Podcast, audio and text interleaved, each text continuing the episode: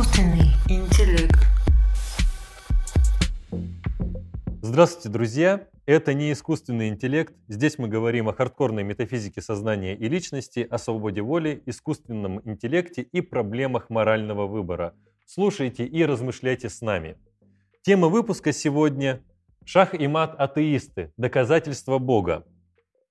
Уже ясно из названия, что сегодня мы будем говорить о том, как в философии доказывается существование Бога. Этим вопросом так или иначе задавался любой человек, существует Бог или не существует. Но наверняка не любой человек задавался вопросом, а как э, можно доказать существование Бога, помимо указания на какие-то чудеса или хитросплетения своей собственной э, истории. Разговаривать о доказательствах э, существования Бога сегодня я буду с своим другом и коллегой Женей Логиновым, кандидатом философских наук, сотрудником Центра исследования сознания при философском факультете МГУ и главным редактором журнала «Финиковый компот». Привет, Жень. Привет, Антон. В этом журнале «Финиковый компот» есть отдельный выпуск, посвященный доказательствам существования Бога. И мы разыграем этот выпуск, уже ставший раритетом, среди вас, наши дорогие слушатели, пишите в комментариях фразы, которые заканчиваются шах и мат атеисты. И вот та фраза, которая нам покажется самой оригинальной, самой остроумной, мы ее выберем, свяжемся с вами и э, отправим вот этот уже раритетный выпуск журнала «Финиковый компот» про существование Бога. Да, меня зовут Антон Кузнецов, я тоже сотрудник э, Центра исследования сознания при философском факультете МГУ и тоже кандидат философских наук, как и Женя. В общем, ничем я тебе не хуже. План беседы сегодня состоит из четырех больших блоков. Первый блок – почему нужно доказывать существование Бога. Второй блок – а что такое Бог? Что именно философы пытаются доказать, когда говорят о Боге? Из, из какого понятия они исходят? Третий блок будет посвящен доказательствам существования Бога классическим и современным. Последний завершающий блок, здесь мы попытаемся рассказать о том, каково же современное положение дел в вопросах о доказательстве существования Бога. Итак, Жень, вот первый вопрос. Почему вообще есть необходимость в доказательствах существования Бога? Я бы сразу здесь выделил два вопроса. Первый вопрос заключается в том, что, смотри, в истории древней, у Шумер, в Древней Индии, в Древнем Китае, мы не находим этой тематики существования Бога. И вдруг в какой-то момент э, нашей истории, вот в средневековой философии, эта тема получает такое широкое распространение. А второй вопрос, зачем сейчас эти доказательства нужны? Если человек верующий, ему доказательства не нужны. Это оба э, вопроса твои очень сложные и запутанные. Но начнем с первого. По поводу э, исторических сюжетов. Действительно, в э, самой древности мы не обнаруживаем доказательств бытия Бога, и попыток доказательств в явном виде не формулируется. Не совсем уверен, что правильно было бы утверждать, что именно в средние века появляется доказательство в античности. Мы находим э, немало и у Платона, и у Аристотеля, и даже э, Ну, слушай, я, я, я в основном про распространенность этой тематики. Ну да, да, конечно. Как и в средние века э, она не была, на самом деле, ни центральной, ни распространенной. Э, мы сегодня и в курсах по средневековой философии концентрируемся часто на этой теме, но для самих, насколько я себе представляю современную медиевистику философскую, а, эти люди, которые занимаются, они не считают, что для средних веков это было прямо очень важной темой. А, это становится центральной философской темой в новое время. Получается такое интересное смещение. Вот мы часто говорим о средневековом мракобесии, и справедливо указывают, что все, что мы атрибутируем средневековому мракобесию, связано по большей части с эпохой реформации. Угу. И здесь, видимо, та же самая тема. Мы привыкли думать о средневековой философии, где гонялись за существованием Бога, а на деле, получается, это центральная тема для новой европейской философии. Но почему эта тема получает развитие? Сложно говорить о больших причинах. Для каждого отдельного автора, наверное, разумнее было бы, точнее было бы выделить какие-то специальные э, его собственные или ее собственные мотивации. Но в целом э, это попытка рационально осмыслить, ну, прежде всего, христианское вероучение. Ну, разумеется, и в исламе, и в иудаизме были свои подходы. Ну, то есть основная идея этих доказательств — это совместить а, тот идеал рационального знания, который существует в тот или иной э, временной период. Для средних веков это аристотелевский идеал, для нового времени это математика или а, математическое естествознание с религиозной верой. Ты знаешь, у меня есть своя гипотеза. Угу. Представь, а, приезжают вместе с конкистадорами в Южную Америку проповедники христианской веры. Да. И когда они обращают в христианство другие народы, они не приходят к ним с доказательством существования Бога. И мне кажется, что эта тематика во многом появляется благодаря тому, что христианская э, религия приходит в мир языческой античной философии, где ей нужно найти свое место и защитить себя перед э, лицом воплощения язычества – а это, безусловно, античная философия. Как ты на это смотришь? Это верно. Но, э, с другой стороны, вот наиболее известные нам средневековые э, доказательства бытия Бога и Ансельма Кентерберийского, Фомы Аквинского, они э, написаны в то время, когда язычество не было историческим вызовом для христианства. Ну, ислам, может быть, не, не язычество. А как думаешь, зачем э, верующим людям доказательство существования Бога? как мне кажется, наиболее общую мотивацию я указал, что это попытка согласовать э, идеал рационального знания, который начинает пронизывать э, все твое естество. Потому что если mm. ты видишь, насколько точны э, и насколько обоснованы вещи там, в математике, например, э, или там, в медицине, э, то странно придерживаться чего-то непонятно чего. Поэтому начинается такая гравитация всех твоих убеждений в сторону идеала рационального знания. Ну давай теперь подумаем. Часто, когда говорят о доказательствах существования Бога, люди задаются вопросом, а что, вот, а что такое Бог вообще? Известно выражение философии «Бог философов». Кого доказывают философы? Значит, философы доказывают, как правило, здесь есть, разумеется, всегда э, движение туда-сюда, но в целом речь идет о существе, которое обладает всеми совокупностями положительных совершенств э, и является при этом дворцом мира. Оно все знает, или он все знает, а, то есть он все ведущий, он все может, а, он все благ, а, ну и так далее.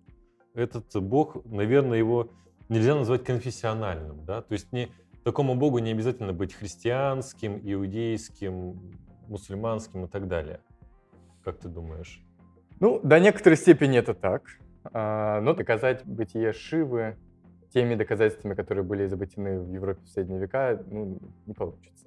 Он про другое, самый Шива. И Один, и Перун, и все остальное. Это, скорее всего, речь идет о, о христианстве, об исламе и иудаизме. Ну да, здесь я с тобой согласен, что представление о едином трансцендентном боге, то есть боге, который все и вся превосходит, это, конечно, представление, которое имеет наибольшее развитие в монотеистических религиях.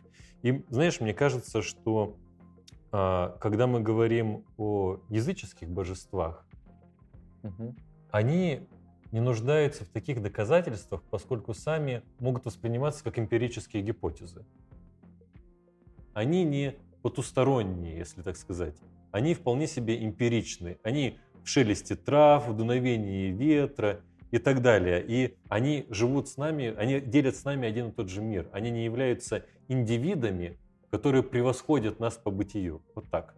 Ну, они точно являются индивидами, которые превосходят нас по бытию. Ну, имеется в виду, что они живут, понимаю, да. живут с нами в одном и том же мире. Ну, э, наверняка здесь есть болотистая какая-то почва, потому что э, наверняка в, в поздней античности можно найти рассуждения о языческих богах как о неэмпирических сущностях, но в целом то, что ты говоришь, верно. Да. И в связи с этим я хочу тебе задать вопрос. Когда мы называем Бога всесовершенным существом, есть ли здесь проблема в том, что, может быть, это вообще не существо, а просто принцип? Э, Принцип э, не может быть благим сам по себе. То есть принцип может организовывать что-то благим образом. Э, То есть, вот, как правило, дорожного движения, они минимизируют э, ну, там, смерти на дорогах. Но сами э, сказать, что это добрые правила, вот в прямом смысле слова, как бабушка добрая, ну, наверное, нельзя. А Бог должен быть существом, то есть он должен и к себе как-то интимно относиться, Мгм. общаться с тобой. Я понял. То есть Бог отличается от абстрактного принципа тем, что у него есть моральные качества, моральные В совершенства. том числе, да. О, отлично. Персональные, в целом персональные качества. Знаешь, я тут выписал следующие доказательства, какие бывают у Бога. От движения, от производящей причины, от необходимости, от степеней бытия, телеологическое, онтологическое, космологическое, физико-телеологическое, нравственное, прагматическое, моральное. Ох, эм, от разумного замысла, от, от тонкой настройки, от достаточного основания. Ну, можно перечислять и перечислять. Какая-то целая громада аргументов. Как их можно упорядочить, чтобы четко себе представить это поле? А, Самый простой способ э, упорядочить вот те аргументы, которые ты привел, и некоторые другие, а, это задуматься о том, что мы, собственно, доказываем. Мы доказываем существование Бога. И э, у нас есть две мысли. Мысль о Боге и мысль о существовании. И доказывая существование Бога, мы можем идти либо от а, Бога, самого от его понятия, это наш первый путь, к бытию, то есть от понятия к бытию. Мгм. Второй способ — это э, забыть на секунду о Боге и вглядываться в мир, как делают представители естественного знания. И разглядывая мир, мы видим в нем такие черты, которые, э, по предположению, являются необъяснимыми без бытия Бога.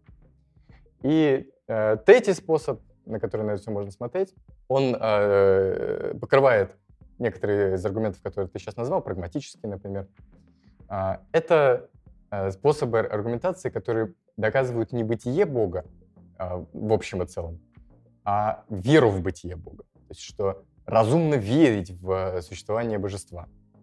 И этот тип доказательств предполагает всматривание не вообще в бытие, а в то, как мы себя в этом бытие ведем. Это может быть моральный какой-то аргумент, что морали не существует, если не существует Бога. Абсолютной морали.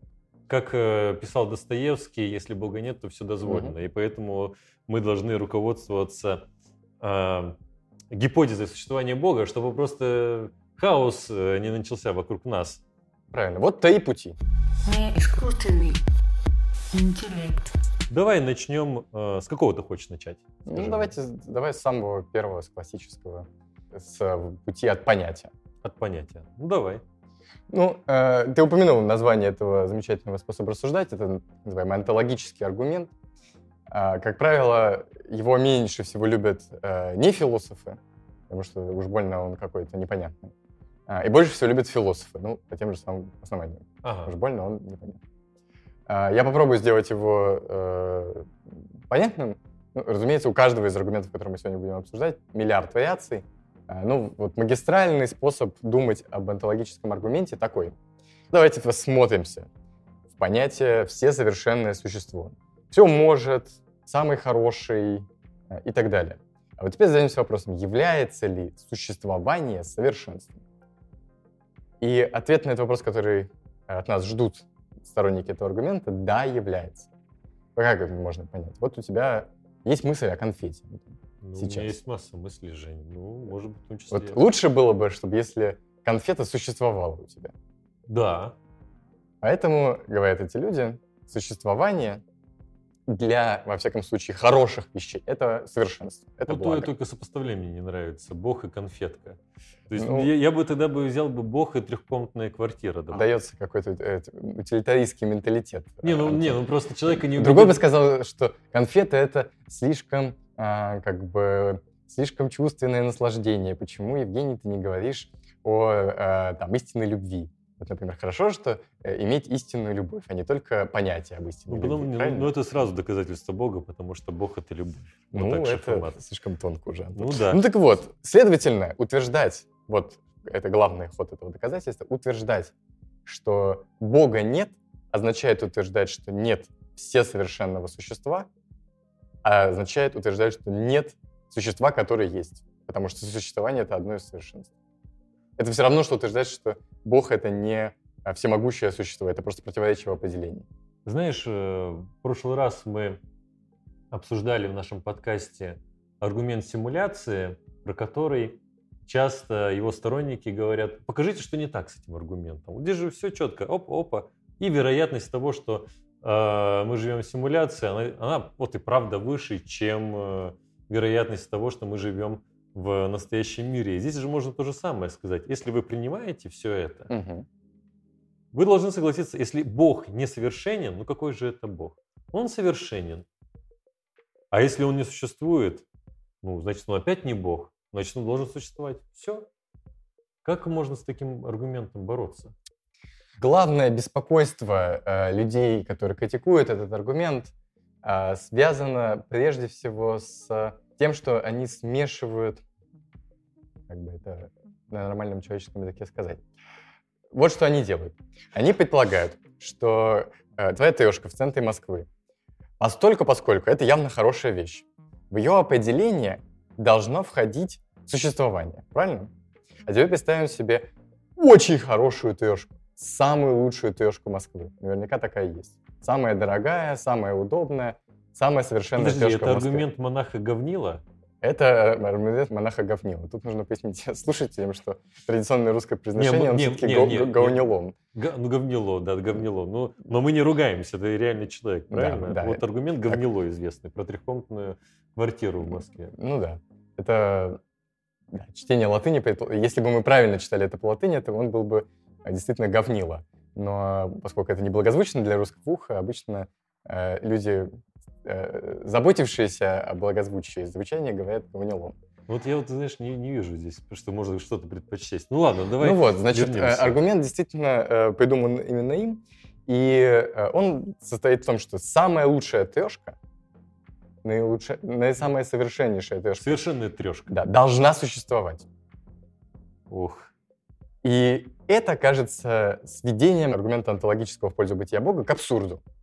Что из того, что мы можем представить себе самую классную трешку в центре Москвы, из этого не следует, что такое может существовать. Вот. И это означает, что люди, которые используют онтологическое доказательство бытия Бога, они перепрыгивают от понятия к бытию, в то время как им самим кажется, что они изящно проходят от одного к другому. Это неправда. Ну вот он путь фальсификации, друзья. Если вы хотите понять, следует ли из понятия Бога существование Бога, попробуйте силой мысли приобрести себе трешку в центре Москвы, самую лучшую трешку. Если не приобретете, Бог не существует. Правильно? Так получается. Ну, ты утрируешь, разумеется, но в целом, э, в целом беспокойство людей, свя- связанное с этим аргументом, именно такое. У э, автора этого аргумента, Ансельма Кентерберийского, ну, одного из авторов этого аргумента, а, был ответ э, на это, что, мол, речь идет о необходимых сущностях, а трешки, как все мы с вами знаем, вещь э, не необходимая. Да, у кого-то есть, у кого-то нет. Ну, а поясни, что значит необходимая Необходимая сущность это такая сущность, которая не может не быть. Вот э, не может э, не быть Бога, если он существует. То есть, если он существует, он существует как необходимое. А трешка Вещь. может и не Да. быть. И, мол, вот э, это как-то блокирует аргумент Гаунилона, э, что, мол, трешка не необходимая, а Бог необходим, поэтому не работает. Меня, честно говоря, не убеждает вот этот ответ, потому что это протаскивание э, существования через уже необходимость. То есть если мы заранее знаем, что Бог необходим, Мгм. то есть если мы уже это предполагаем, то не нужно доказывать, что он существует. Ну подожди, ну, но ведь э, то же самое получается и про все совершенства. Просто я- когда я говорю, что э, Бог всесовершенен, я подразумеваю, что есть существование, и он необходим. Правильно? Поэтому какое это протаскивание? То есть, смотри, Мгм. я на первом шаге говорю, Бог всесовершенен, да? Здесь Мгм. уже не, еще нет какого-то предвосхищения. Да. А на втором шаге я говорю, смотрите, если он всесовершенен, значит он существует и необходим. Шах и мат атеист. Правильно. Хорошо. Я должен сдать тогда этот аргумент. а, Я должен развернуть свою аргументацию иначе. Тот факт, что у Бога есть такое определение, как необходимость, не играет существенной роли в доказательстве. У квартиры и у Бога действительно разный набор определений. Ансельму нужно показать, что тезис о необходимости Бога или определение Бога как необходимого действительно здесь играет роль. Мгм. И вот этого э, показано не было. То есть, да, действительно, речь идет о чем-то необходимом. Ну что? Но все-таки, слушай, мы с тобой оба знаем, не будем это скрывать, что, наверное, не самое сильное это возражение на онтологический аргумент. Меня она убеждает, почему. А, он, а меня вот оно не сильно... есть, не, ну может быть оно меня тоже убеждает. Я не знаю, слушайте, дорогие, вас оно убеждает или нет, но мне кажется, что наиболее сильным э, опровержением онтологического аргумента является выдворение понятия существования из набора совершенств. Да, с этим тезисом я согласен. Существование, скорее всего, не должно быть таким же определением, таким же совершенством, как а, содержательные совершенства, типа там самый хороший. Но э, на этом пути много технических подводных камней. Э, Есть современные логики, которые это позволяют как-то э, подтянуть. Вот, э, может быть, самое время сказать, что э, мы обсуждаем вроде бы средневековое доказательство, а, автора, который черти когда жил, но в наши дни, а, ну, может быть, не сотни, десятки людей, которые владеют самой современной математически обработанной логикой, предлагают свои версии этого доказательства. Они берут какую-то систему аксиом, а, которая сама не противоречива, и в ней выводят, что необходимо существует а, P, а P у них по определению будет... Ну, знаешь, мне всегда вот отношение к современным э, логическим доказательствам существования Бога, оно такое скептическое. Мне кажется, что это просто некоторые заигрывания, точно такие же, как э, с квантовой физикой. Мы просто вводим в заблуждение э, людей, что вот, дескать, самая современная логика, самый современный математический аппарат, но ход-то остается тем же самым. Вот это надо сказать, что ход э, от совершенства, от всесовершенного существа к существованию, он остается ровно тем же самым. И мне кажется, что здесь проблема сохраняется. Как ее можно продемонстрировать очень легко. Какое бы существо ни взял, какие бы качества я бы не мыслил у этого существа, если я буду добавлять этим качествам качество существования, они не станут существовать все равно. То есть качество существования не является реальным качеством. Иначе я бы мог сказать следующее. Я мыслю Феррари, она красная, трам-пам-пам, трам-пам-пам, и еще у нее есть качество существования. Как только я сделал это представление, должен тогда Феррари появиться передо мной. Но этого не происходит, потому что существование не является просто качеством. Это не свойство. Ну вот, в общем, вы поняли, дорогие слушатели, какие тайные мечты у Антона. А, Ну нет, это не, нет. Я, тайная, тайная мечта это лыжи, знаешь, такие махровые с ковриком, очень удобно. Да? Да, очень хочу. Феррари не хочу, и трехкомнатную квартиру не хочу, хочу лыжи с ковриком. Хорошо, мы запишем это. Если они не очень дорогие, Антон, мы тебе их купим.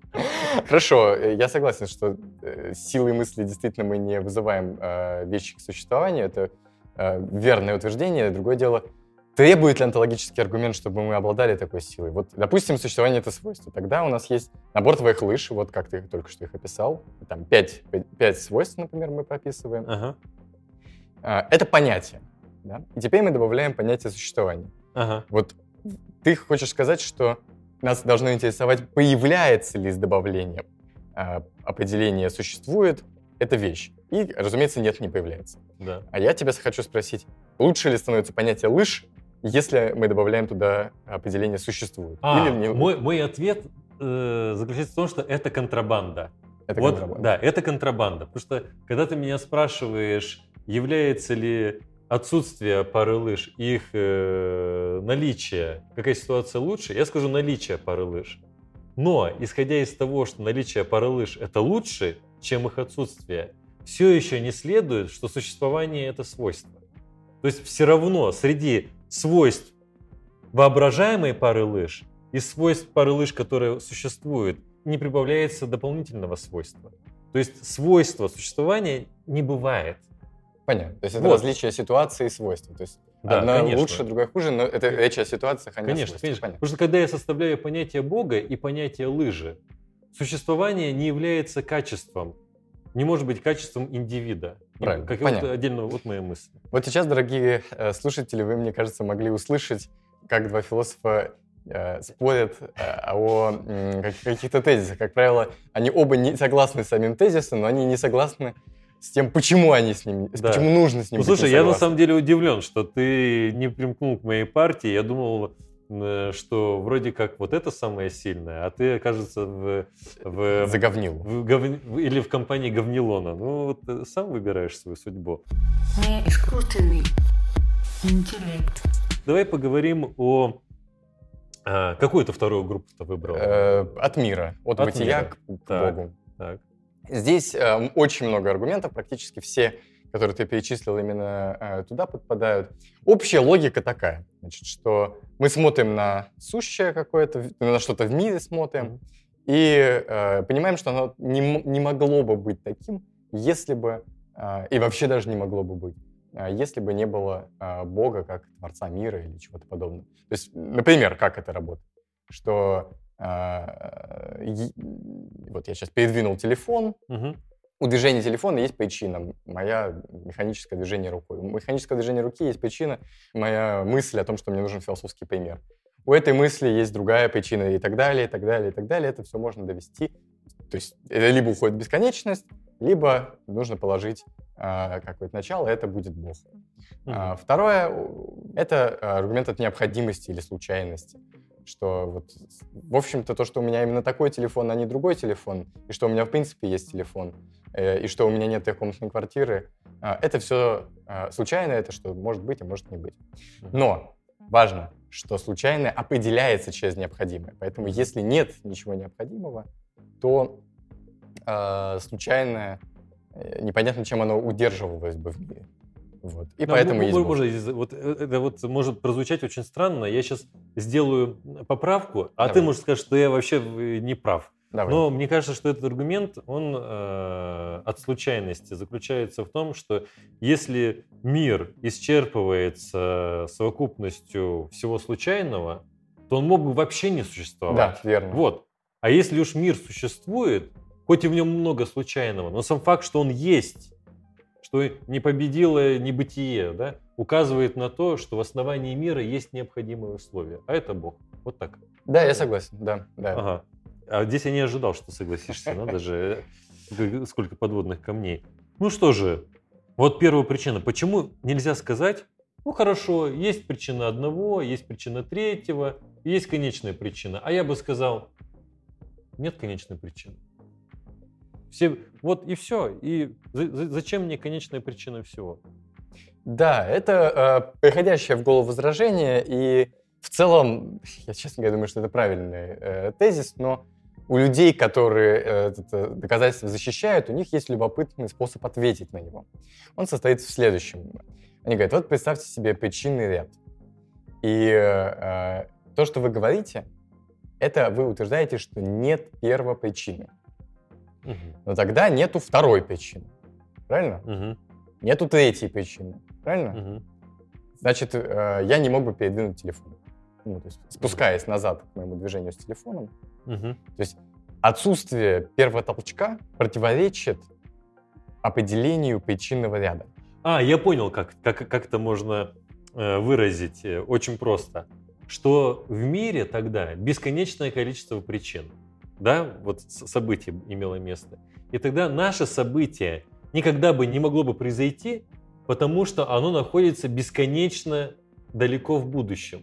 Да, верно. И поэтому он, э, то, что с нами сейчас происходит, просто не может произойти, поскольку э, бесконечность должна пройти перед тем, как э, мы будем здесь сидеть с тобой и рассуждать о чем-то. А бесконечность, естественно, не может пройти, поэтому мы не можем здесь сидеть и рассуждать.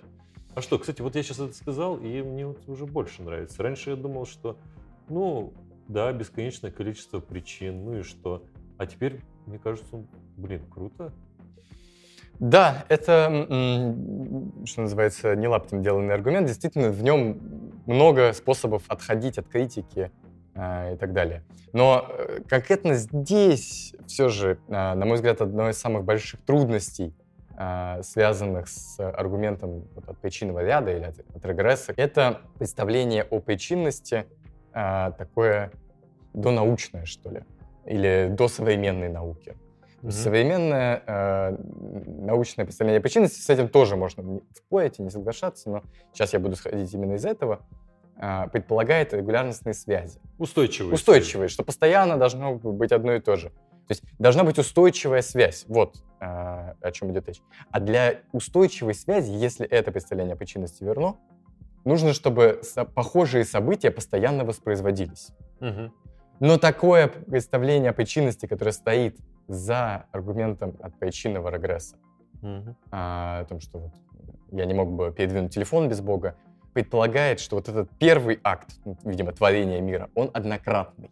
Вот телефоны мы можем постоянно туда-сюда двигать, а, еще какие-то вещи, шары бильярдные катать постоянно можем. Но творение мира по определению акт уникальный. Поэтому он, скорее всего, по более современным представлениям о причинности, который тоже можно оспаривать, но, не может быть с полным правом назван причинностью. Мгм. Я понял. Ну и в конце концов, вспоминая, так сказать, старика Канта и его великолепные антиномии, постулирование конечности или бесконечности мира является тезисом, с которым мы ничего сделать не можем, предположительно. Ну, а, да. а как со, со случайностью и необходимостью? Что вот если нет необходимого принципа, если нет Бога и все случайно, значит, бытия вообще могло не быть? Это более, э, более сложный аргумент. У меня нет окончательной позиции относительно того, почему он мог бы быть неправильным. Вот тут мы сейчас видим всю ценность, на самом деле, этих рассуждений. Хотя у меня нет окончательного аргумента, э, я, тем не менее, не увероваю в Бога. Может быть, это что-то плохое говорит о моей рациональности, но тем не менее. То есть этот довод кажется мне не, так- не тем, что нужно для того, чтобы пойти к вере, потому что то, что он доказывает, вот все, что он может доказать, это лишь какую-то необходимую штуку. Может быть, принцип, может быть, событие. Вот здесь я с тобой согласен. На самом деле и аргумент первопричины, и аргумент от необходимости, почему есть нечто, а не ничто, они, собственно, на Бога-то не указывают. Вот в чем дело. Зи- Ну вот да, именно поэтому аргумент онтологический такой привлекательный. А, Потому что если он правильный, то мы получаем того Бога, которого мы хотим получить. А вот все это семейство аргументов а, от а, того, что в мире как-то так устроено все, что правильное исследование этого показывает, что за этим стоит Бог, то здесь трудность состоит в том, что все, что мы можем показать, это первопринцип, первопричина.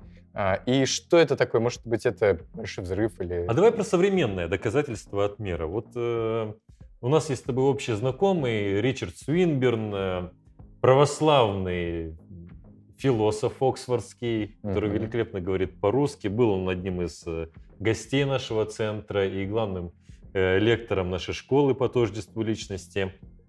Он известен своим а, индуктивным доказательством. Ну, грубо Мгм. говоря, доказательством от разумного творения. Оно исходит из того, что в науке мы принимаем существование, исходя из принципа лучшего объяснения. Это существует, потому что это дает нам наилучшую, экономную и элегантную гипотезу в отношении того, как объяснять устройство мира. И если я допускаю, что вся эта непомерная, согласованная сложность с эволюцией живых существ и тому подобное является лишь действием слепой причины, случайности и тому подобное, то вероятность того, что мир будет развиваться так или иначе, она ничтожна. Наличие такого порядка в мире, оно маловероятно, без постулирования разумного начала. Другими словами, если мы настоящие ученые, рационалисты, философы, исследуем принципам объяснения, которые есть в науке, то Бог соответствует принципам лучшего объяснения. И мы должны принимать его существование. Как ты к этому относишься? Мне кажется, что здесь э, трудность этого, этой, аргументации состоит в том, что он смешивает, на мой взгляд, а, два разных представления о простоте. Значит, э, вот ты сказал элегантный, экономный, э, еще по-другому это можно сказать простой. Объяснения должны быть простые в науке. Э, И простота это, конечно, не финальная какая-то, если у нас есть простое объяснение, но ложное, ну, не вот не надо выбирать. И он рассуждает так. Значит, вот есть цветущая наша сложность, э, которая есть в мире, все совсем согласуется. И э, проще всего объяснить это самым простым, то есть Богом. Почему он считает, что Бог это самое простое? Ну, потому что, на самом деле, Если бы он был сложный, он был бы, он был бы разложим, а разложимое уничтожимо, а Бог вечен, поэтому Бог должен быть прост. То есть он смешивает вот эту эпистемическую или познавательную а, простоту, которой руководствуются ученые в своих гипотезах. Мгм.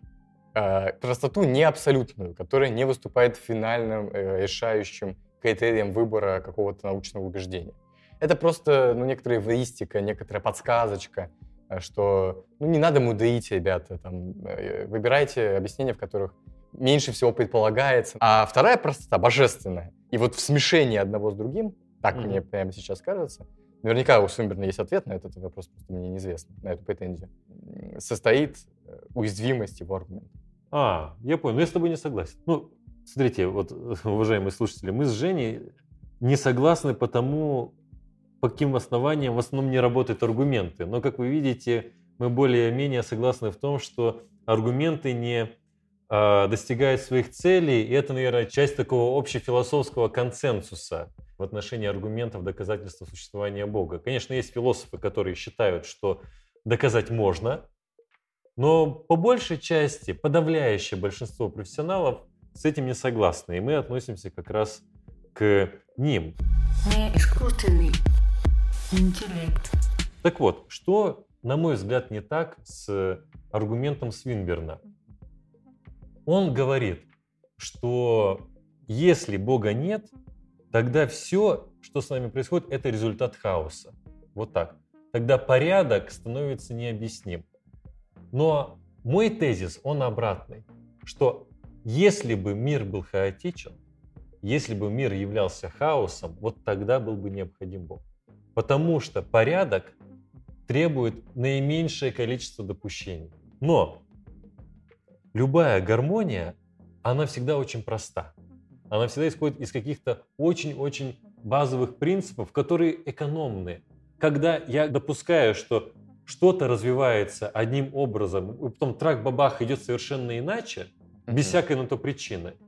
Вот такой мир хаотический, он непростой, он суперсложный, и он требует постоянного вторжения каких-то новых принципов, новых элементов, бурления и так далее. Мгм. И вот мир хаоса требует Бога, на мой взгляд. Для мира хаоса наличие Бога естественно. А вот для мира, да, для порядка, для мира, в котором могут действовать законы, которые объясняют происхождение видов, физические законы и так далее, то есть в мире, где есть большое количество гармонических отношений, наоборот, гипотеза Бога не является гипотезой лучшего объяснения. Она, наоборот, не нужна. Она, наоборот, не экономна и не элегантна. Элегантна гипотеза Бога лишь тогда, когда есть хаос. Вот так я считаю. Мгм. Ну, то есть, если мы приходим а, в, в лес, и там э, просто, собственно, лес, э, то нам не придет в голову мысль, что здесь э, действовала какая-то разумная воля. А если мы приходим в лес и видим, что там все разбросано, какие-то м, значит, окурки Мгм. и прочее, в общем, беспорядок лежит, э, бутылки, то нам придет в голову, вот что ты хочешь сказать, мысль о том, что здесь подействовала какая-то сознательная воля, человеческая в данном случае, очевидно. Ну, А, да. И мы, мы заключим к тому, что здесь побывал Точнее человек. так, если систематически, то есть на- постоянно в мире нарушаются регулярности. Вот ты только изобрел закон всемирного тяготения, а он уже через секунду не работает. Мгм. То есть мир, в котором законы неустойчивы, мир, в котором законы перепрошиваются постоянно. Вот такой мир – это мир, который требует вторжения. Итак, а, мы с тобой сейчас посмотрели на доказательства онтологические или из понятия. Они есть в средневековой философии, они есть в современной философии, мы, мы сказали об этом, но не сказали вот имя, да, а, Арвин Плантинга Мгм. вот э, возглавляет э, современных логиков и философов, которые верят в онтологическое доказательство. У И- Плантинга, э, да, у Плантинга, может быть, не так сильно верят в это как раз. А, а вот э, и сам самое главное, что Плантинга не великий логик, а вот человек, которого считают, может быть, одним из самых великих логиков, во всяком случае, в 20 веке, а может быть, вообще в истории человечества, наряду с Аристотелем, это Курт Гёдель. А, И Курт Гёдель создал свое доказательство, тоже такое же вот сложное математическое. Ну, само доказательство ничего принципиально нового не вносит. Если вы на него посмотрите и послушайте то, что вот мы сейчас говорили, вы не обнаружите каких-то принципиальных новых ходов, за исключением вот фасада. да? То есть э, современные логические доказательства, они используют фасад современного инструментария формальной логики. Естественно, во времена Ансельма Кентерберийского ну, просто не было формальной логики, то есть не было таких способов записи, не было модальной логики mm. и так далее. И сейчас эти инструменты и, и логические, и математически интересно к этой тематике применять. Но структура доказательств, поверьте, она не меняется. Ну, э, Жень, давай поговорим про последнее mm. э, доказательство. Это моральное. Что да. если Бога нет, то все дозволено. Вот так вот. Значит, он есть. Это более широкая группа доказательств. Это не обязательно моральные, но э, можем сосредоточиться действительно на моральных, как на хорошем представителе подобного рода э, аргументов. Тут э, весь вес э, этой проблематики упирается на то, действительно ли не может существовать морали без божественной поддержки. И пока я не вижу оснований для того, почему бы не сказать, мораль легко может существовать без всякой божественной поддержки. Вот и все. Все, что э, хотят эти люди, насколько я себе представляю их логику, угу. они хотят абсолютного воздаяния. Угу. То есть как они рассуждают, что э, в мире мы явно не имеем э, полностью реализованной идеи справедливости, правильно? Угу. И у нас есть идея справедливости. Ну вот, э, чтобы как бы согласовывать наши убеждения моральные, нужно постулировать, что у нас есть посмертное существование души, угу. например, и э, должен быть величайший судья, который э, всем сестрам раздаст по середам, что каждый получит то, что ему почитается. Злодеи будут наказаны, э, добродетельные люди, которые страдали незаслуженно при жизни, получат предельное вознаграждение и так далее. А, это во-первых, не единственный образ морали. Угу. Тут э, у философа Уильяма Джеймса, американского философа начала 20 века, есть э, выражение «теологические дрожжи». Вот подобного рода аргументы, э, они как бы на этих дрожжах настояны. Угу. Джеймс знал, о чем он говорил, потому что Америка, из которой он вырос, это очень, очень религиозная была страна. Она и сейчас очень религиозная, но тогда была вообще чрезвычайно. Ну вот, и нужны ли нам эти теологические дрожжи, чтобы на них э, покоилась мораль, я э, в этом не уверен. Да ладно, в общем, с этими моральными доказательствами, ну, наверное, они наименее серьезные. Ну, одни из самых убедительных. Поэтому. Ну, для обычных людей, наверное, да, для нашей повседневной жизни, для повседневной религии. Возможно. Я не знаю, я не берусь об этом судить, но уж точно, когда мы с тобой и с нашими коллегами разбираем этические вопросы, мы делаем это совершенно, в том числе метаэтические обоснования морали и этики, мы никогда не обращаемся к, к участию Бога. Да, но они могли бы сказать, что нам следовало бы, с другой стороны. Но э, вот с этим я согласен, но с чем я не согласен, с тем, что в принципе все вот эти аргументы от действия, э, прагматические аргументы, вот что они являются слабыми. Мне кажется, что, например, э, аргумент от э, религиозного опыта, угу. который является видом вот подобного угу. рода э, рассуждений, что мне просто открывается. То есть аргумент идет так, что э, верующий свидетельствует о уникальном опыте и показывает, что этот опыт не мог бы быть им получен из естественных источников. Ну да. И это... Э... Вот это очень важно. Смотри, мы с тобой обсуждали аргументы вот э, такие абстрактные, да. довольно-таки логические и так далее. И я увидел, как уже заскучал наш звукорежиссер Сергей э, и, и другие наши коллеги, которые вынуждены слушать то, что мы сейчас говорим, что это вот все очень умозрительно, абстрактно и так далее. Но ведь обычно этот человек скажет, да зачем вы вообще это философы придумываете? У меня столько всего в жизни было, и опыт мой, и чудеса, и тут судьба, а тут я пошел помолился, и, и все прыщи отпали и так далее. Почему а, в дискурсе доказательства бытия Бога даже вот так называемые средневековые мракобесы, да, как, ну, ну, мы так не считаем, конечно, средневековые схоласты. Антон да. показал пальцами кавычки, вы не можете это видеть? Да, я показал, да, да, да, да, да, да, тут, тут были кавычки, безусловно, я таких не читаю, но даже древние авторы доказательства существования Бога не прибегают к свидетельствам духа, опыта, чудесам и так далее. Почему так? Ну, все-таки, во-первых, некоторые используют подобного рода рассуждения, просто они э, не вошли вот в золотой фонд э, этих доказательств, которые обсуждаются. Почему они вошли? Потому что, потому что в них нету вот такой логической необходимости, которая есть, как кажется, в онтологическом аргументе. А философы очень любят э, логическую необходимость. Э, Или, наоборот, нету вот чего-то похожего на естествознание, как э, в аргументах, когда мы рассуждаем от мира к Богу. А, Или это не затрагивает вот вещей, связанных с моралью, как в том, что мы обсуждали. Это что-то очень личное, и люди обычно, когда вы слышите сообщение о чудесах или чьем-то необычном переживании э, религиозного типа, и вы сами не религиозный человек, э, и даже если вы религиозный человек, но скептически настроенный человек, вы, скорее всего, скажете, что это не доказательство, потому что оно слишком субъективное. В самой идее доказательства есть что-то интрасубъективное, что-то Мгм. объективное, необходимое. А здесь э, Бог открывается кому-то лично, и он открывается в такой форме, которая не предполагает, что он сможет, ссылаясь на этот опыт, убедить другого человека. Ну, вот даже и среди верующих э, так, эм, есть рассуждение о том, что чудеса не являются путем доказывания существования Бога. Вспомни, опять же, мы говорили сегодня о Достоевском и легенду о Великом Инквизиторе, Мгм. где Иисус разговаривает с Великим Инквизитором, и Инквизитор просит его продемонстрировать чудеса, чтобы убедить других людей. Но именно от этого отказывается в итоге Иисус продемонстрировать чудеса. Ну Потому что это, то есть чудеса не путь э, доказывания существования Бога даже для э, некоторых э, верующих людей. И более того, ну, я бы, что, что бы добавил бы к тому, что ты сказал, вот, на мой взгляд, здесь все гораздо проще. Если я считаю, что а, свидетельства из обычной жизни указывают на Бога, то я изменяю понятие Бога и превращаю его в эмпирическую гипотезу.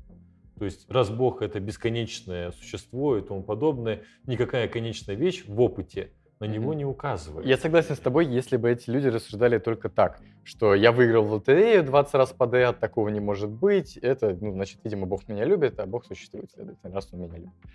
А, такого рода рассуждения действительно а, неверны, и они как раз подвержены вот той критике, которую я только что сказал, про объективность и Мгм. так далее. Но вот представь себе, а, что Бог тебе открывается. Вот, э, э, у нас, по всей видимости, у обоих не было подобного опыта, но мы можем подумать Мгм. об этом. А, Бог тебе открывается. И а, ты говоришь, что бесконечное не может быть дано в конечном. Но а, Бог в некоторых представлениях может быть выше закона о непротиворечии. То есть Бог может нарушить подобного рода вещи. И он может открыться тебе во всей, там, или во всей своем великолепии.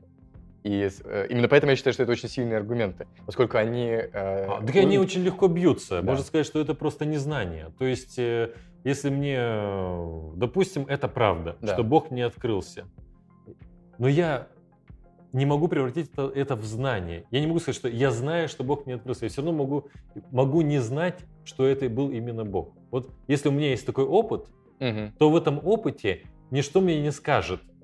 Это было, был просто глюк и галлюцинация. Или это реально произошло. То есть у меня нет инструментов отделить явление Бога в моем опыте просто от того, что я, может быть, грибов объелся и так далее. Да, это верно. Э, Это э, приходящий в голову э, способ парирования. Но вот их, именно в этом, мне кажется, сила этих доказательств, что это можно парировать вот чем.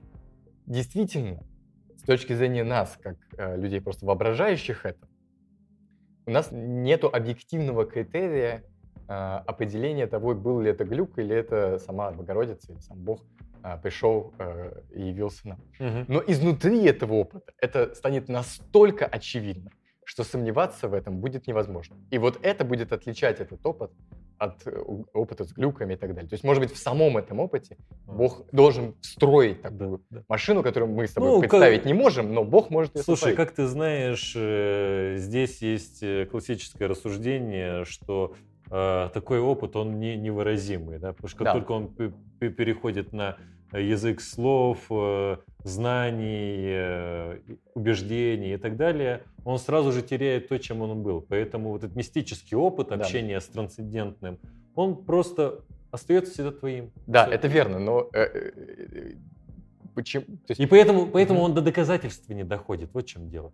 Он поэтому доказательством все равно не может быть. В обычном смысле этого слова. Я согласен, но тогда мы начинаем уже спорить о словах, потому что если наше изначальное, э, наше изначальное желание было проверить рационально э, наш атеизм или наши религиозные убеждения, и мы перебрали разного рода аргументы, теперь мы предположим, что мы нашли аргумент, который э, является неуязвимым для критики.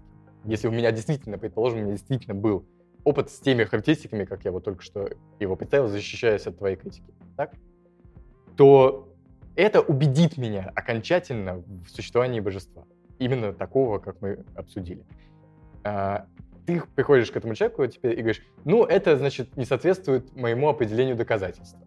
Но это схоластика. Ну, в это не мое слова. Ладно, это не мое определение доказательств. Ты сам можешь согласиться, что это вообще э, понятие опыта никак не может быть вынесено в интерсубъективную сферу. Не есть может быть. То, что, ну вот и все, это конец. То есть это, это Я конец. Здесь вот, э, наоборот, такой человек, который так рассуждает, он подменяет понятие доказывания. Я не уверен. Вот смотри, вот понятие доказывания, как оно существует э, там, в Ну, логике, слушай, например. давай мы сейчас с тобой А, уйдем какие-то вот э, дебри. э, Мне кажется, мы А- наоборот весело, нет? Ну, весело, но я думаю, Ну, там, там вы опять отвлеклись. Не искусственный интеллект. Жень, э, для всех э, слушателей наверняка, вот, э, которые разбираются в теме, скажем так, особенно вот такие, которые не любят или считают, что Бог не существует, они могут сказать, ну, слушайте, вот вы говорите, говорите, но есть же такие классные авторы, вы там упомянули Ансельма, Плантингу, Синберна, Аристотеля, э, Фома Аквинского, и, то есть вот тех, кто доказывал. А что же вы не говорите про Докинза, Харриса, Деннета, Рассела, вот главных атеистов. Почему мы Мгм. не говорили об этих людях? Во-первых, по двум основаниям. А, а, Авторы, которых конкретно ты перечислил, особенно первые два, они не очень оригинальны, поэтому э, мы их, собственно, особенно не включали. Они оригинальны как стилисты, у них очень интересная э, подача, но с точки зрения историко-философской, ну, это не, не так ново, как э, кажется, может быть, э, иногда.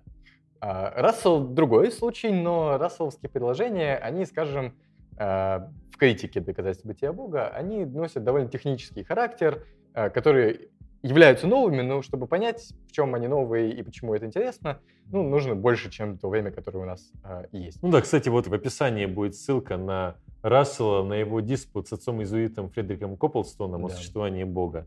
Прекраснейший материал, мне кажется, по теме. Да, великолепно, действительно. Эм, Тебя, кстати, кто убеждает? Из- Кто лучше? Кто лучше сыграл? Из кто прав? этих? Да. Никто защищает истину, А а кто меня убеждает? Да. Ну, я люблю Канта, конечно. Нет, кто тебя убеждает из этих двух? Рассел или Копплстон? А, Кто победил в споре? Ну, Рассел. На мой взгляд, Рассел. Мне кажется, Копплстон. А, Ну, я давно читал, извини, поэтому я бы тогда был молод и неопытен, может быть, я сейчас сказал бы что-то другое. Но так или иначе, к чему я-то вел? Я вел к тому, что главные это богоборцы и люди, которые э, говорят, что доказательства не работают, это верующие. То есть, если мы посмотрим на, на, э, пожалуй, главного автора, Да. да, вот, где вы можете посмотреть, как, почему не работают доказательства, это Кант. Да. Но Кант был верующий, и многие другие критики доказательств существования Бога, и многие известные э, опровержения доказательств, они все, все Ну да. практически от верующих. Это То есть верно. атеисты э, современные, они занимают уже второстепенное положение по отношению к э, верующим э, критикам доказательств существования Бога. Жень, ну скажи мне, а как сейчас э, в качестве финала нашей с тобой беседы, как сейчас обстоит эта область? Уже ясно, ясна наша позиция и многих профессиональных философов, что доказательства по большей части не работают. Мгм.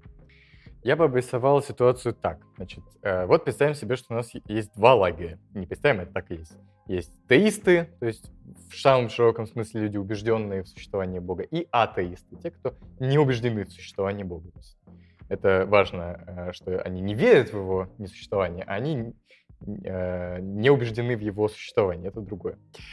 И у каждой страны есть программа максимум, программа медиум и программа минимум, что они должны сделать с другой стороны. То есть В военном такой метафоре это можно помыслить.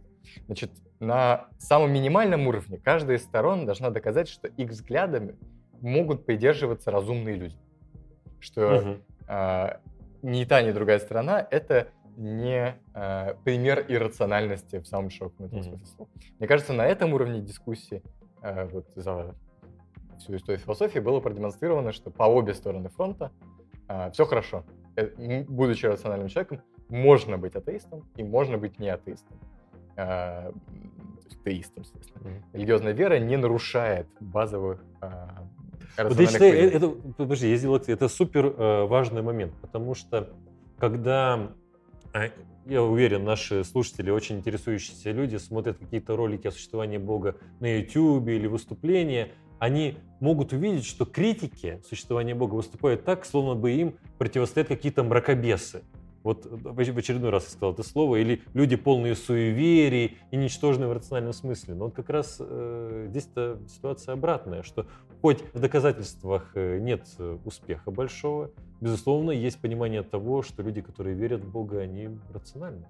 Да, во всяком случае, может быть, они и нерациональны, но их нерациональность нек- некоторых из них э, не состоит в том, что они убеждены в существовании Бога. Вот если они нерациональны по какой-то причине, то не по этой. Вот так.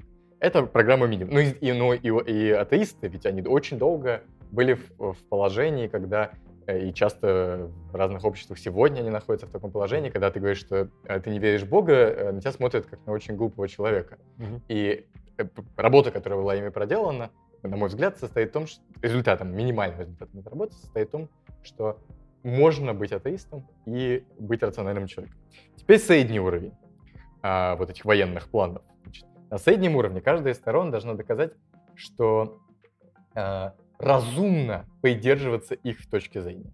До этого было, что разумный человек может ее придерживаться, а теперь, что разумно придерживаться этой точки зрения. Вот на этом уровне развернута основная война. Была раньше в истории э, философии. Все аргументы, которые мы обсуждали сегодня, те, которые мы не обсуждали, ну, большинство из них было на этом уровне. И вот здесь, э, в данный момент, на- как бы по результатам тех исследований, которые я здесь ввел, э, атеисты в лучшем положении.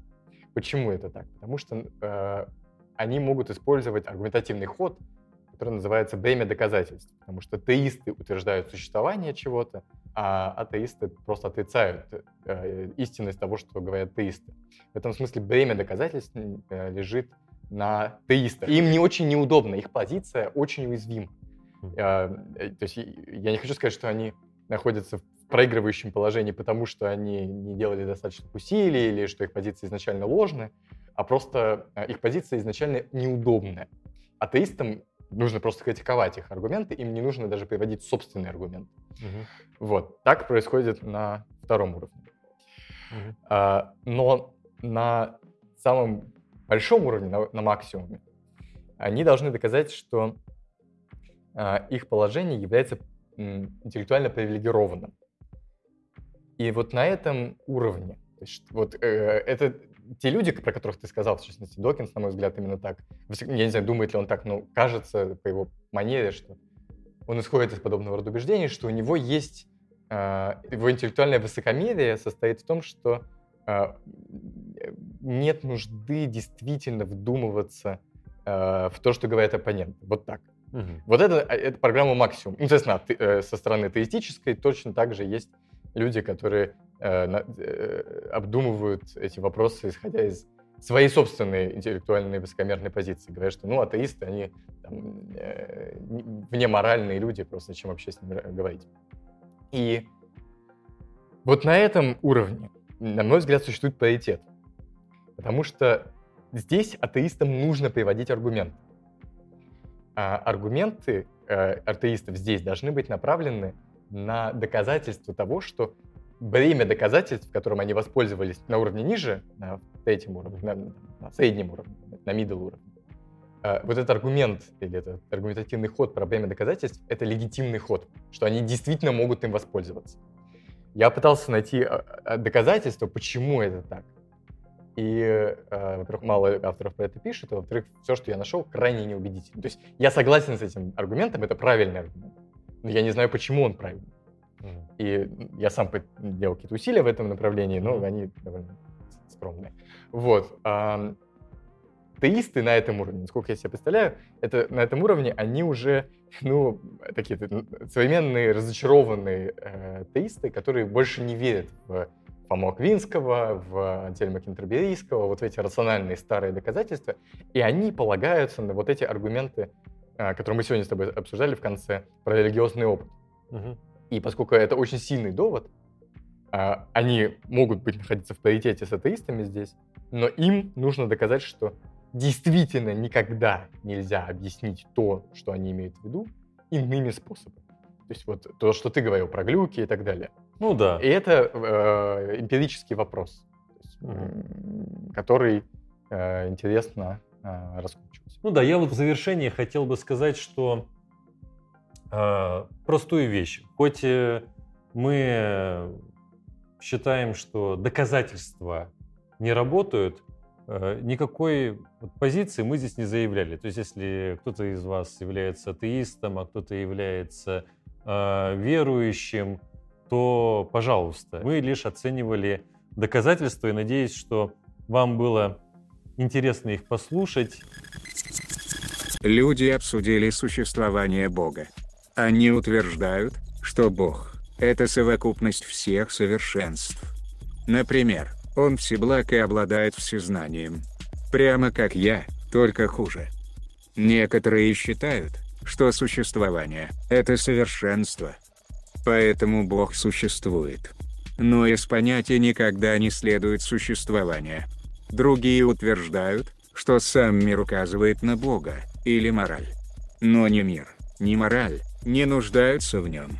Правда, это не значит, что позиция верующего иррациональна. Иначе как бы люди говорили обо мне, и что мир – симуляция. Не забывайте о нашем конкурсе. Итак, вы должны будете написать в комментарии к нашей записи фразу, которая заканчивается «шах и мат атеисты». И тот, кто напишет наиболее оригинальную и остроумную фразу, тот получит черненький, очень стильный, раритетный выпуск журнала «Финиковый компот» про доказательства существования Бога.